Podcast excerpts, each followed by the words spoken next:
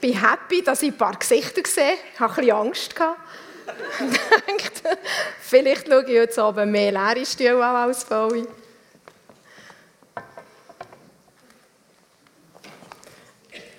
Und danke vielmals. So.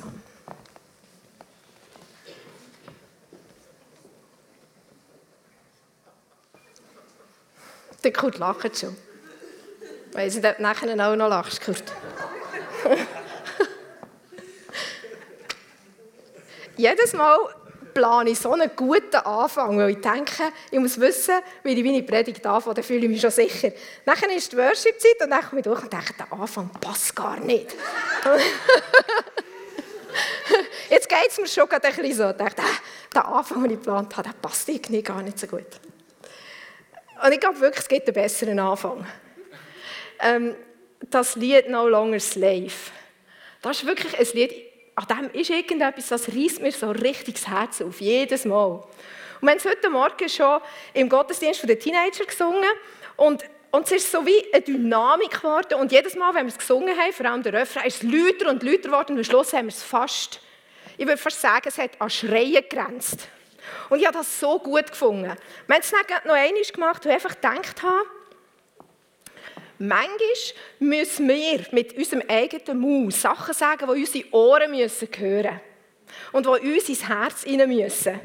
Und darum haben wir es ganz manchmal noch einmal gesagt, einfach,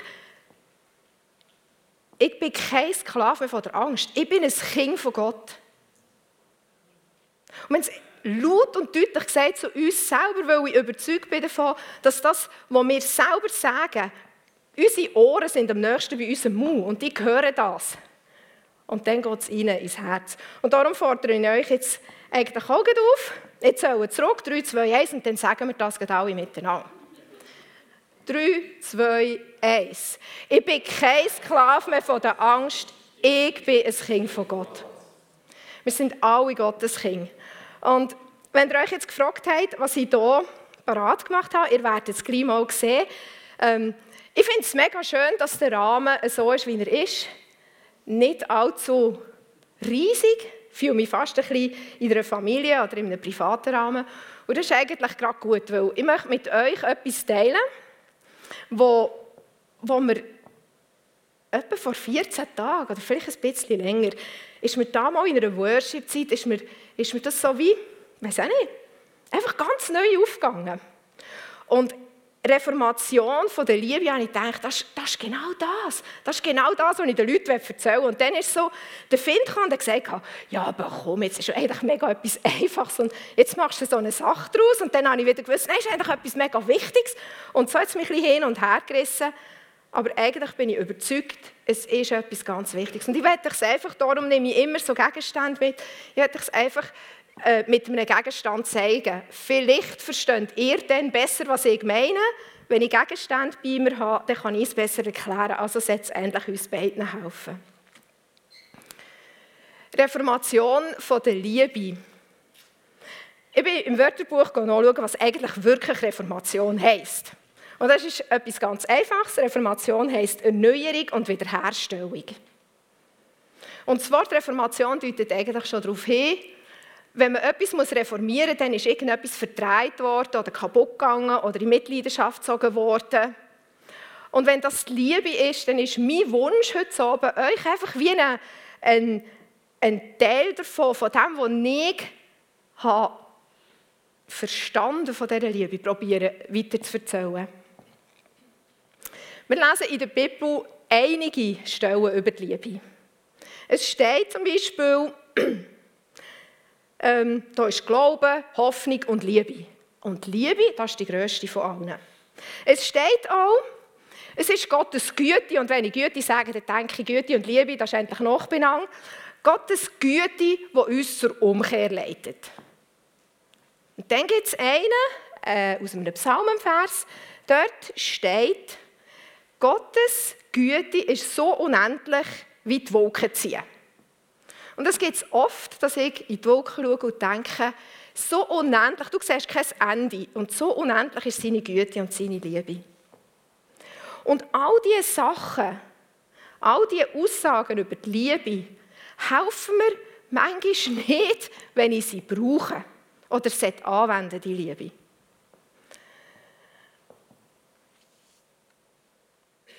Im 1. Korinther 13,1 steht, wenn ich in Sprachen würde reden, die von Gott eingegeben wären, oder von Gott eingegeben sind, in irdischen Sprachen und sogar in der Sprache der Engel, aber wenn ich keine Liebe habe, bin ich nichts weiter als ein dröhnender Gong oder eine lärmende Pauke. Das heisst für mich, dass wenn ich Sachen mache, wo die Liebe nicht dabei ist, dann macht alles irgendwie keinen Sinn. Es führt nicht zu einem Ganzen, es weckt kein gutes Gefühl, bei Lärm ist es mir nicht so wohl. Es, es bringt nicht Leben und es führt etwas nicht zusammen zu einer Bestimmung. Wenn wir von Reformation, von der Liebe reden und wollen verstehen, was ist eigentlich die Liebe, dann müssen wir wissen, warum das Liebe eigentlich überhaupt etwas Wichtiges ist. Und die Bibel sagt, Gott ist Liebe in Person. Und ich bin dann auf den Gedanken gedacht, wenn Gott Liebe ist in Person und er sagt, ich habe die Menschen eigentlich gemacht, um mit mir zusammen zu sein und in meinem Ebenbild zu sein, dann muss es ja irgendetwas geben, das auf die Liebe reagiert, das zu dieser Liebe passt, wo Gott in Person ist. Und gerade in den letzten Wochen, in einigen Gesprächen, habe ich so deutlich herausgemerkt, wenn Menschen mir Sachen erzählen, spüre ich eigentlich heraus, in jedem Mensch ist ein Bedürfnis nach Liebe. Das ist einfach wie ein Grundbedürfnis. Ich kann mir nicht vorstellen, dass irgendjemand auf dieser Welt existiert und sagt, von der Liebe brauche ich nichts. Ich will nichts von Liebe wissen. Und das sagt mir auch, dass Gott jeden Mensch kreiert hat, geschaffen, geplant, konstruiert, mit einem Ding in sich innen, wo auf Liebe gut reagiert. Es gibt eine Forscherin, Caroline Leaves heißt die, glaube ich, die erforscht das Hirn und die Mechanismen im Hirn. Und sie sagt, ganz stark vereinfacht, sagt sie eigentlich, auf, auf Aktionen von der Liebe und nur auf Liebe funktionieren wir Menschen gut. Alles andere, Lieblosigkeit, alle anderen ähm, Sachen, die nicht in der Liebe sind, auf die löst das Hirn nur destruktive Sachen aus. Also für mich Bestätigung, Gott hat uns Menschen gemacht mit so einem Ding in sich, das auf die Liebe von Gott reagiert. Und das hat jeder Mensch drin. Wo Gott den Menschen gemacht hat er das eingebaut. Und er hat gesagt, ich habe den Menschen gemacht als Ebenbild von mir. Also so Ebenbild kann man in verschiedener Weise verstehen. Ich verstehe darin, dass er uns konstruiert hat, gemacht hat, dass wir auf das, was er ist, reagieren können. Dass es irgendwie wie ein Magnet zusammenpasst. Was Gott Adam gemacht hat, hat er ihn in den besten Platz gesetzt, was es gibt auf dieser Welt. In den Garten Eden. Und er hat alles parat gemacht, dass es am Adam vögeli wohl ist dort drin. Er war sogar selber mit ihm dort drin. Und es war nichts, gesehen, die Beziehung von Gott zum Adam irgendwie gestört hat. Es hat keine Sünde gegeben. Es war hundertprozentige Sicherheit, Versorgung. Der Adam hat sich keine Sorgen machen. Es hat keine Verletzungen gegeben. Es war einfach gut mit Gott zusammen. Und dann hat Gott Adam eine Aufgabe gegeben. Er hat gesagt, Adam, tu mir mal Namen suchen für alle Tiere. Und Adam hat das gemacht. Und ich glaube nicht, dass Gott einfach gedacht hat, am Adam ist wahrscheinlich langweilig, ich gebe mir jetzt mal einen Job, sondern ich habe das Gefühl, dass Gott das mit einer Absicht gemacht hat. Ich glaube, dass Gott, wenn er schon den Adam gebaut hat mit dem Ding, das, auf Liebe, was sich nach Liebe sehnt, wo, wo Hunger hat nach Liebe, dass Gott gewusst hat, dass der Adam ein Bedürfnis wird haben nach einer Eva, obwohl er in einer guten Beziehung war mit Gott. Und tatsächlich, der Adam ist dann mit diesem Wunsch gekommen und hat gesagt, eigentlich habe ich unter all diesen Tieren nichts gefunden, was zu mir passt. Ich brauche eigentlich jemanden, wie ich bin. Und Gott in seiner Schlauheit hat auch am Adam Gelegenheit gegeben, das Bedürfnis zu entdecken. Hat er ihm die Eva schon von allem Anfang an gegeben, hat Adam wahrscheinlich gar nicht gemerkt, dass ihm etwas fehlt. Und Gott hat ihm die Eva gegeben und hat auf das Bedürfnis reagiert. So hat, glaube Adam einfach auch die Eva schätzen weil vorher hat er gemerkt, dass er sie vermisst.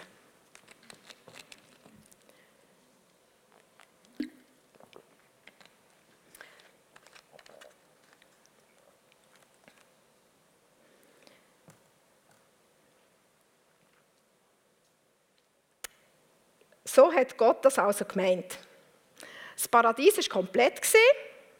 Der Adam hatte eine Eva, hat einen, einen Mensch, den er konnte austauschen Und der Adam und Eva und Gott waren in einer Beziehung, die grossartig war und keine Wünsche offen gelassen. Und ich glaube, das Bedürfnis, oder das habe ich in den letzten Wochen so oft begegnet bei Menschen. Vielleicht ist es mir einfach jetzt auch erst aufgefallen, aber ja, einfach, was ich begegnet habe, ist das Bedürfnis nach guten Orten, wo man in sicheren Freundschaften ist, wo man, wo man kann sich selber sein kann, wo man, wo man zur Ruhe kommen kann und wo man weiß, man kann anderen vertrauen.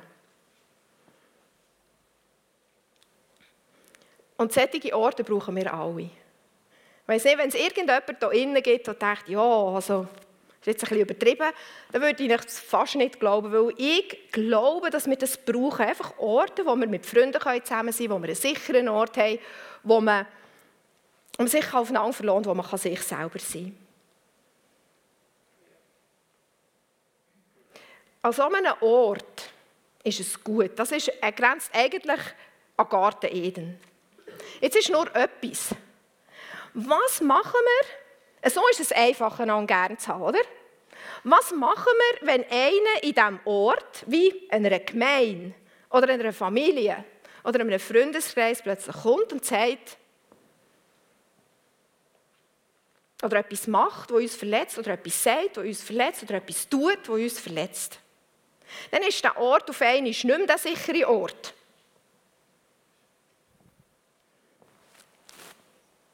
Und wenn wir nicht wissen, wie gehen wir denn wie sieht denn in dieser Situation Liebe aus, dann, haben wir eigentlich, dann können wir diesen Ort nicht schützen. Wir haben ein kleines Problem. Und was ich mir habe überlegt ist, eigentlich würde ich gerne herausfinden, wie sieht Liebe in schwierigen Situationen aus. Was machen wir denn dann? Was ist denn dann Liebe? Jemanden gerne zu haben und einfach aufzunehmen und zu sagen, hey, du bist so willkommen, du bist voll in Ordnung, das ist eins. Aber dieser Ort soll ja der sichere und geschützte Ort bleiben.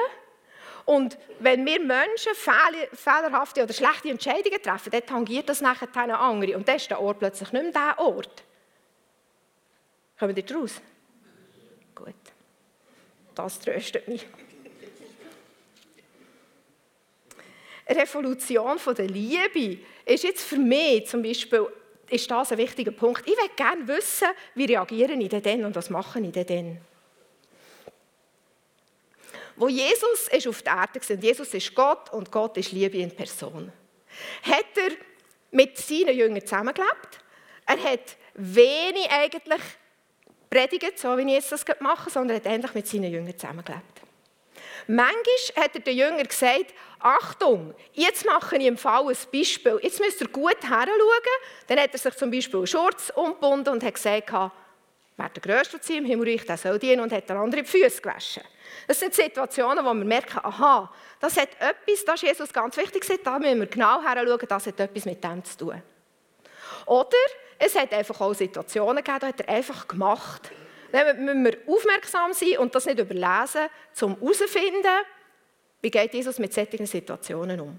Und eine von diesen Situationen, die er nicht angekündigt hat und nicht gesagt hat, Achtung, Moment mal, jetzt schaut mir gut zu, jetzt gebe ich euch ein Beispiel, ist in einer Geschichte im Johannes 8. Die lese ich euch jetzt vor. Respektive können Sie sogar auf einer Folie lesen. Dort steht, Jesus aber ging nach dem Ölberg. Frühmorgens aber kam er wieder in den Tempel und alles Volk kam zu ihm und er setzte sich und lehrte sie. Die Schriftgelehrten und die Pharisäer aber bringen eine Frau, die beim Ehebruch ergriffen worden war, und stellen sie in die Mitte und sagen zu ihm, Lehrer, diese Frau ist auf frischer Tat beim Ehebruch ergriffen worden. In dem Gesetz aber hat uns Mose geboten, solche zu steinigen. Du nun, was sagst du? Dies aber sagten sie, ihn zu versuchen, damit sie etwas hätten, um ihn anzuklagen. Jesus aber bückte sich nieder und schrieb mit dem Finger auf die Erde. Als sie aber fortfuhren, ihn zu fragen, richtete er sich auf und sprach zu ihnen. Wer von euch ohne Sünde ist, werfe als erster einen Stein auf sie. Und wieder bückte er sich nieder und schrieb auf die Erde. Als sie aber dies hörten, gingen sie einer nach dem anderen hinaus, angefangen von den Älteren, und, und er wurde allein gelassen mit der Frau, die in der Mitte stand. Jesus aber richtete sich auf und sprach zu ihr, Frau, wo sind sie? Hat niemand dich verurteilt? Sie aber sprach, niemand, Herr. Jesus aber sprach zu ihr, auch ich verurteile dich nicht. Geh hin und sündige von jetzt an nicht mehr. So, jetzt lüfte ich das Geheimnis.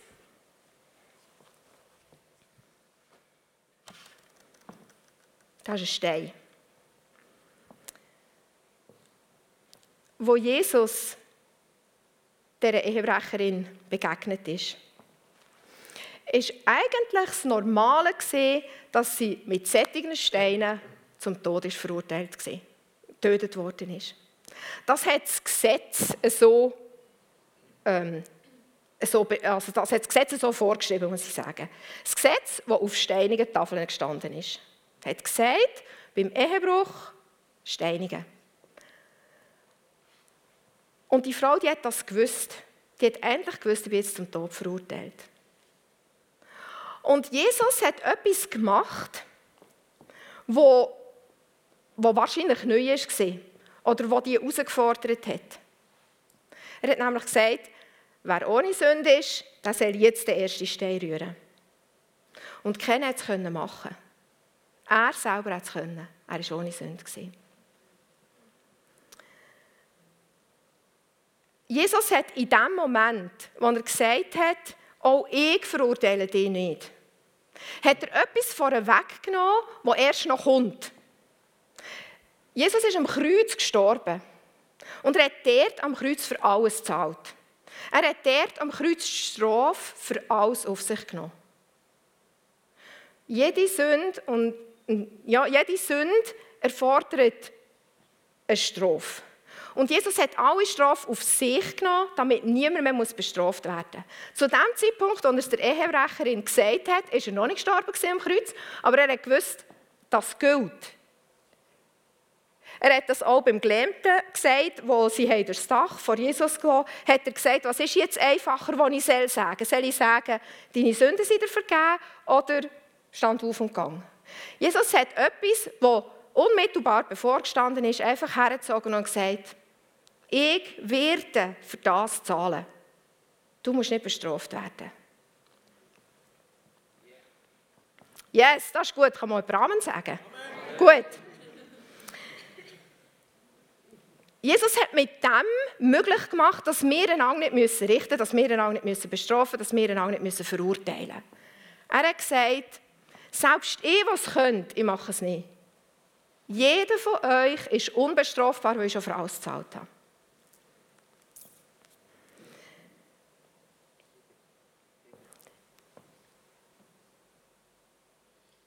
Wenn, wenn du irgendwo in deinem Leben etwas hast, wo du dir selber vielleicht nicht hast vergeben, dann darfst du wissen, Jesus hat es schon lange vergeben. Er hat das, was du verdient hättest, auf sich genommen, Straftreid, und hat dir etwas gegeben, was er verdient hat.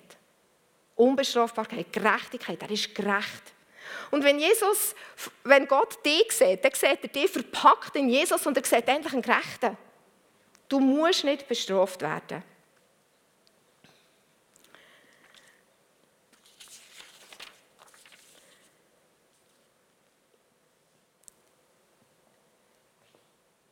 Wo Jesus am Kreuz gestorben ist, hat er den alten Bund vom Gesetz aufgehoben.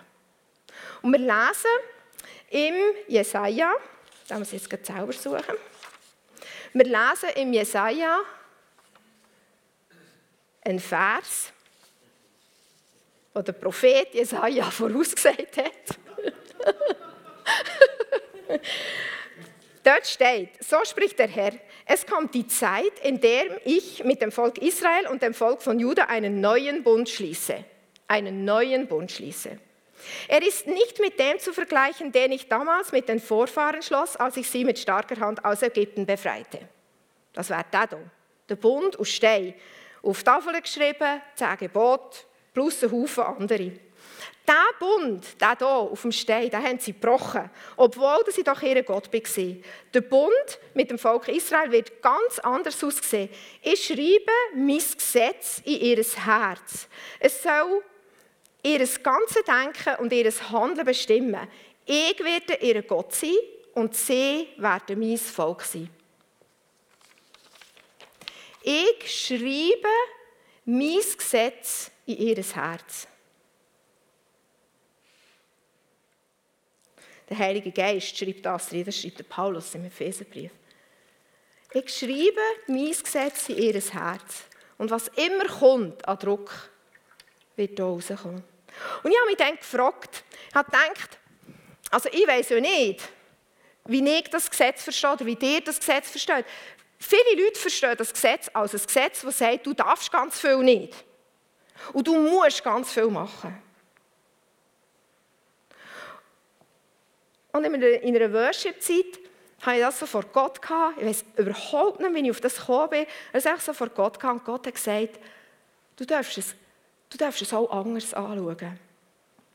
Auf diesem Gesetz, auf diesen Gesetzestafeln stehen die zehn. Du sollst keinen anderen Gott haben, nur mich. Du sollst nicht töten, du sollst nicht Ehebrechen, du sollst nicht neiden, du sollst nicht lügen, du sollst nicht stellen. Ganz Haufen Sachen, die du nicht machen sollst und endlich gar nicht kannst. Und ich habe mich gefragt, was hat denn das Gesetz mit Liebe zu tun? Und auf einmal habe ich wirklich wie von der anderen Seite anschauen Und das ist jetzt da, wo, wo ihr, ich weiß auch nicht, was ihr jetzt darüber denkt, wo man manchmal noch, das ist mega banal, aber es hat in mir etwas ausgelöst, wo mir geholfen hat, ganz vieles von diesem neuen Bund zu verstehen. Wenn Gott sagt, du sollst nicht töten, dann denken wir vielleicht, ja, das dürfen wir einfach nicht machen. Das ist Sünde. Ich glaube, dass Gott sagt, du bist so wertvoll. Jeder von uns ist so wertvoll. Ich will nicht, dass dir etwas passiert. Ich will nicht einmal, dass dir irgendjemand verletzt, weil du bist so wertvoll in meinen Augen. Ich habe mein Leben für dich gegeben, damit du meins bekommst. Töten ist nicht nach meinem Herz. Das ist so verletzend. Für dich. Für alle. Also, tötet nicht, es ist nicht nach meinem Herz. Stellt nicht. Du sollst nicht stellen. Dass Gott sagt, ich versorge dich mit allem. Du hast alles. Und es tut mir weh, wenn jemand von dem, dem was ich dir gegeben habe, wegnimmt. Das ist verletzend, das macht Beziehungen kaputt. Also stellen ist nicht nach meinem Herz, weil es Beziehungen verletzt, weil es Menschen verletzt, weil du zu viel wert bist, als dass du bestohlen wirst. Also geht und stellt nicht. Neidet nicht. Betrüget nicht. Du bist viel zu viel wert, als dass du betrogen wirst. Du bist viel zu viel wert, als dass du, ich will nicht, dass du, dass du angelogen wirst, dass du betrogen wirst, dass du hintergangen wirst, dass jemand dir Sachen neidet, Freude an deinen Sachen. Du bist viel zu viel wert für das. All diese Sachen wie Neid, Eifersucht, das ist nicht nach meinem Herz, weil es Beziehungen kaputt macht. Und auf einmal habe ich angefangen zu verstehen, wie viel mit Liebe das, das Gesetz auf diesen Steinen zu tun hat. Ich habe da drinnen eigentlich pure Liebe von Gott entdecken, weil Gott mit diesen Sachen dafür sorgt, dass wir in guten Beziehungen leben. Weil Gott das gegeben hat und gesagt hat, so würde ich mir wünschen, ihr könntet leben. Und das Gesetz der Liebe, das gieße ich im neuen Bund mit Jesus, mit dem Heiligen Geist in dein Herz hinein. Und wenn irgendetwas kommt, dann ist da einfach Liebe drin, meine Liebe. Und du wirst wissen, was du machen sollst. Du wirst wissen, warum du es machen sollst.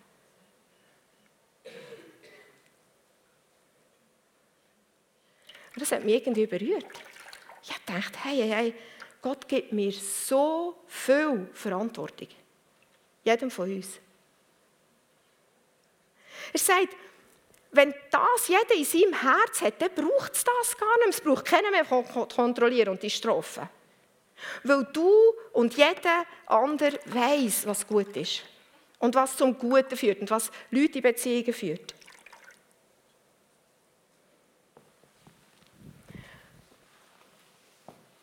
Und das hat für mich eine neue Dimension von dem aufgetan, wo, wo ich verstanden habe, wie machtvoll das ich bin. Stell dir einmal vor, mach einen Moment die Augen zu, und stell dir eine Welt vor, wo jeder sich an die zehn einfachen Sachen, die in diesen zehn Geboten drin ist, wird halten. Du würdest nie mehr Angst haben, dass dir eine Versicherung oder irgendetwas anderes über so hält. Du würdest nie mehr müssen einen Gedanken daran verlieren, hat der mir jetzt das Wort gesagt oder nicht. Du würdest nie mehr müssen irgendeine Idee haben oder nur einen, einen Hauch von einer Befürchtung, dass jemand schlecht über dich redet. Du müsstest, könntest dein Velo am Bahnhof stehen und könntest den ganzen Tag weggehen und wärst so sicher, dass du das wieder holen könntest. Du kannst dein Portemonnaie offen liegen ich habe gedacht, Gott traut uns so viel zu, gibt uns so viel Macht, so viel Eigenverantwortung. Und wenn jeder das machen würde, hätte der Himmel auf der Erde.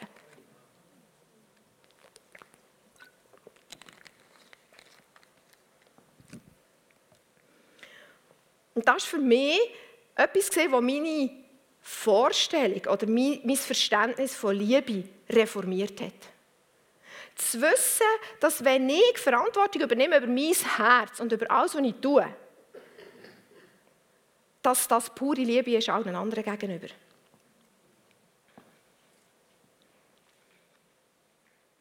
Gott hat uns, indem er am Kreuz gestorben ist und alles gedreht hat von uns, alle Sünden beglichen hat, uns gerecht gemacht hat, hat er uns nicht nur unbestrafbar gemacht, sondern er hat uns so viel Macht gegeben.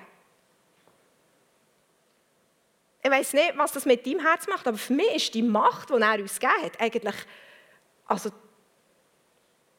maximal.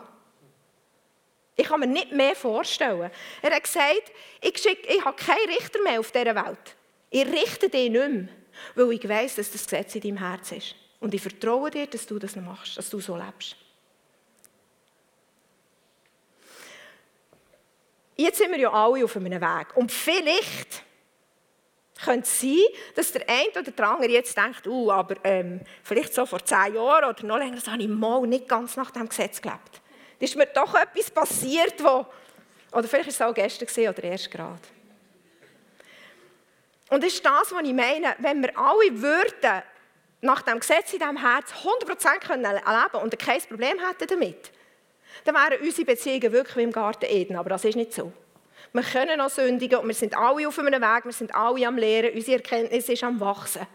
Und Fehler passieren, auch Sünden. Und an einem Ort, der soll am Garten Eden gleichen denke ich, dass wir wissen müssen, wie gehen wir denn mit dem um. Wenn jemand, der das Gesetz im Herz hat, sündigt. Was machen wir denn? Weil der hier gilt nicht mehr. Müssen wir irgendeine andere Strategie haben. Und dann ist mir wieder die Ehebrecherin in Sinn die Geschichte mit der Ehebrecherin. Und ich gemerkt habe, Jesus hat ja dort etwas gemacht. Er hat ja nicht einfach gesagt, ich schieße jetzt auch keinen Stein auf dich. Er hat etwas gemacht. Er hat ihr gesagt, gang und mach es nicht mehr. Das sind mega einfache Worte. Und wenn es so einfach ist, ist gut. Er gesagt, gang und mach es nicht mehr. Und der drinnen sehe ich auch, wie die pure Liebe. Jesus hat gesehen, wenn die das weiterhin macht, ihr Leben kommt ganz, ganz schwierig raus und sie verletzt Menschen, verletzt sich selber. Sie wird, sie wird kein glückliches Leben haben. dann hat er empfohlen, kehr um. Geh nicht mehr weiter auf diesem Weg. Mach es anders. Ich glaube, das ist das, was wir für uns nehmen können, oder was ich für mich nehmen will. Ich will, wenn ich etwas sehe und empfinde, einfach jemandem mal sagen schau, du bist viel, viel mehr wert. Du bist so viel mehr wert, als das, was du jetzt gerade machst oder was ich jetzt gerade wahrnehme. Gang und mach das nicht mehr. Das ist vielleicht ein bisschen überheblich, aber ich würde gerne jemand sein, der in diesem Moment einfach sagt, ich sehe vielleicht auch, woher das es führt. Und ich wünsche dir nicht, dass du dorthin laufst. Überleg dir es mal, du bist viel mehr wert. Und das, das ist etwas so Ehrens, etwas so Respektvolles können sagen, du bist viel mehr wert. Es geht nicht darum, dass ich jetzt in deinem Leben etwas entdeckt habe und dir sage, dass du einen Fehler machst und jetzt ähm, wie ein, ein Polizist über dein Leben bin und sage, das kommt nicht gut. Sondern es geht viel mehr darum, dass jemand erkennen und verstehen kann, wie mächtig das er eigentlich ist, von Gott geplant und gemacht. Und das kann anfangen leben. Und dann kreieren wir einen Garten Eden. Dann kreieren wir einen Platz, wo, wo jeder sich nicht muss schämen und nicht genieren, wenn irgendwo ein, etwas falsch läuft, wenn er eine Fehlentscheidung trifft, wenn er sündigt. Er weiß, das sind Menschen, die es mir sagen. Ich brauche das auch. Ich brauche Leute, die mir reflektieren und sagen, wenn jetzt, hast du damals schon mal überlegt, wie kommt das raus? Und ich bin dankbar für solche Leute.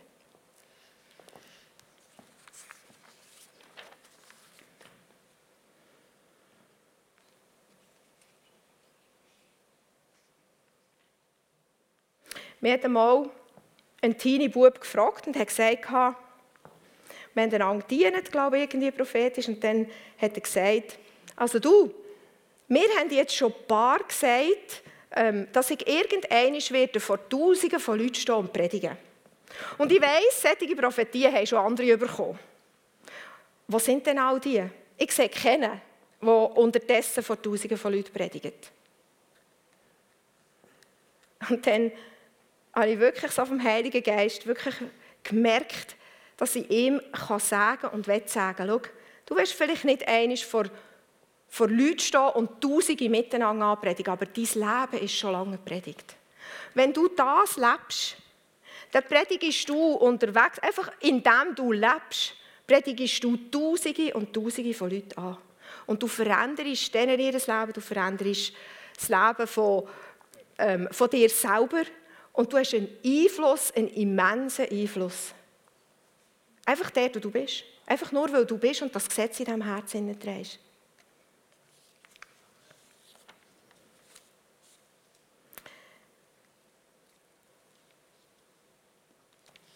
Wenn wir in einer Gemeinde sind und diese Sachen unter uns leben, oder in einem Freundeskreis sind, oder in einer Familie sind und sie so leben, dann ist das anspruchsvoll.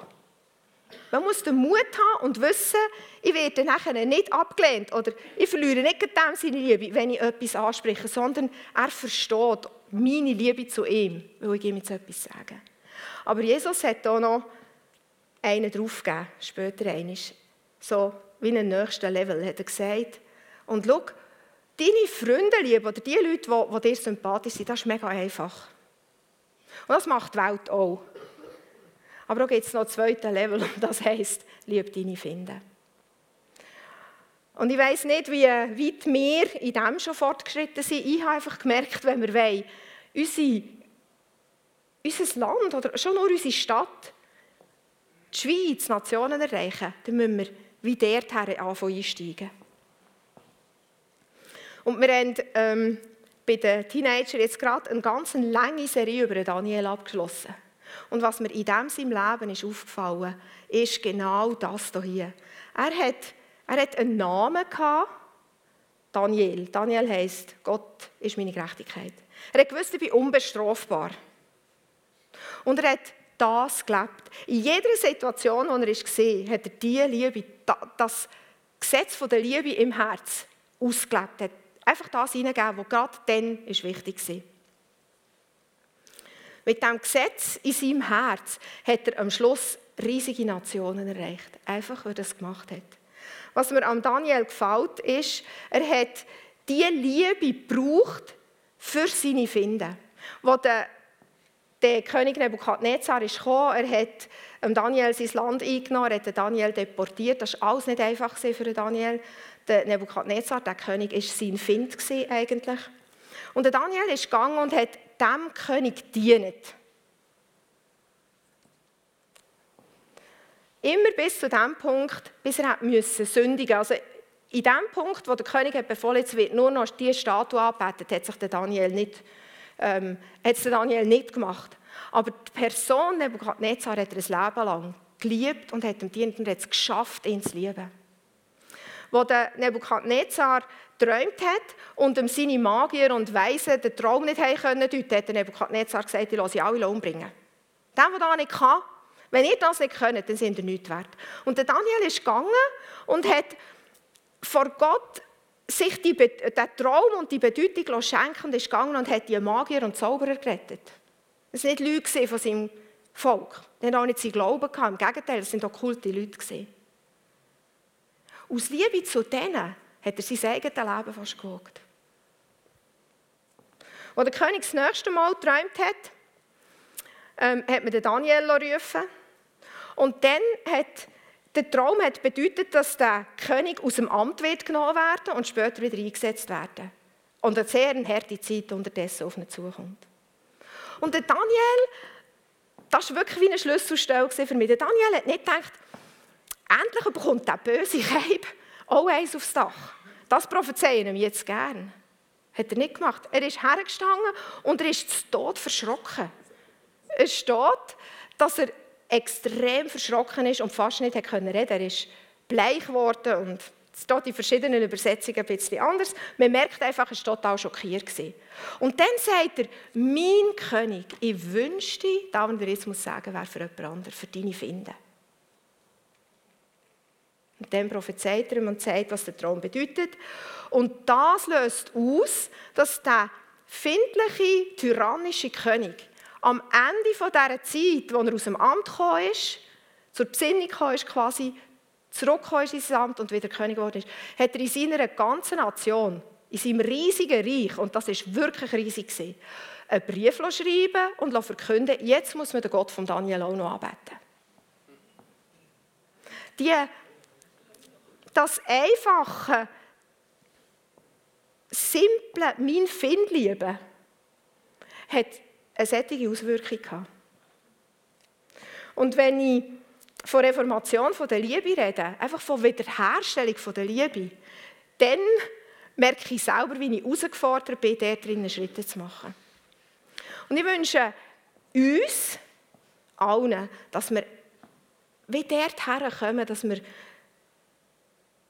dass wir Leute von jeder Kultur, Leute auch, die, die uns Schwierigkeiten machen, die für uns nicht einfach sind, die uns Leben schwer machen, einfach mit der Liebe können begegnen Weil es ist die Güte von Gott, die sie zur Umkehr bringt, die, zur Umkehr leitet. Es ist, sie spüren dann, wie das Ding in sich selber ich glaube sogar, dass die okkulten Wahrsager und Zauberer und was da ähm, König Nebukadnezar hat prophezeit, von dieser Liebe von Gott, die sie hat rausgerettet aus diesem Urteil raus, dass, die, dass, dass das auf eine Art hat können connecten Weil sie das sind ja auch Leute, die den Hunger nach dieser Liebe von Gott in sich tragen. Und dass, dass der der Moment ist, dass sie so etwas erleben und erfahren können. Also, vielleicht nochmal zusammengefasst. Wenn wir Leute erreichen wollen, wenn wir Einfluss haben und unsere Macht, die uns Gott gegeben hat, nutzen, dann ist wie der erste Schritt, und da kann ich wie niemandem sagen, wie das genau geht, das muss man wirklich einfach selber herausfinden. Dann müssen wir unser Herz einfach drängt haben in diesem Heiligen Geist.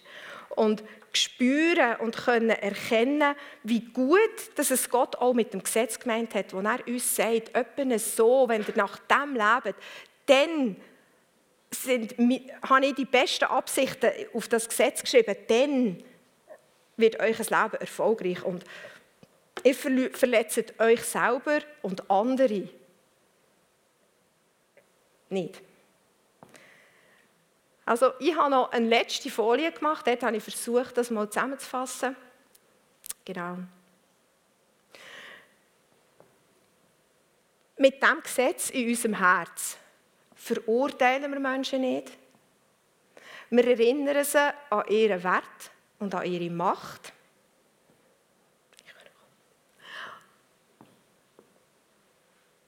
was sie in Gottes Augen haben. Kann ihnen sagen, du bist viel, viel wichtiger, viel, viel wertvoller als das, was du jetzt gerade lebst oder siehst. Und wir müssen nie mehr Steine in die Hand nehmen.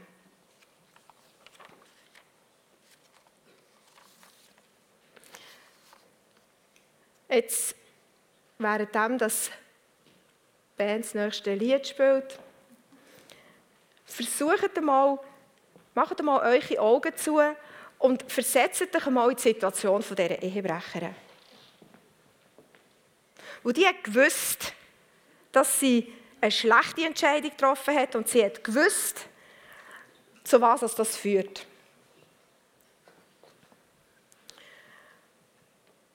Und versucht, irgendwo mitzuempfinden, was für eine Erleichterung und was für eine Befreiung dass das für sie war, wo Jesus gesagt hat, der, der den ersten Stein rührt, der, der, der ohne Sünde ist, darf den ersten Stein rühren. Und wo Jesus selber gesagt hat, ich verurteile dich nicht, sondern gang und ändere dein Leben. Weil wir sind eigentlich alle in der Situation von dieser Ehebrecherin waren. Ob wir es wahrhaben oder nicht, wir sind alle zum Tod verurteilt, wir haben alle gesündigt. Und Jesus ist gekommen und hat gesagt, ich verurteile dich nicht, ich trage deine Sünden. Und ich glaube, was wir brauchen, ist wie das, der Moment und die, das Erkennen von, wie gut dass das tut. Wie gut dass es tut, wenn jemand kommt und sagt, ich verurteile dich nicht. Ich zeige dir auf, was der Weg vom Segen ist. Ich helfe dir dort drinnen.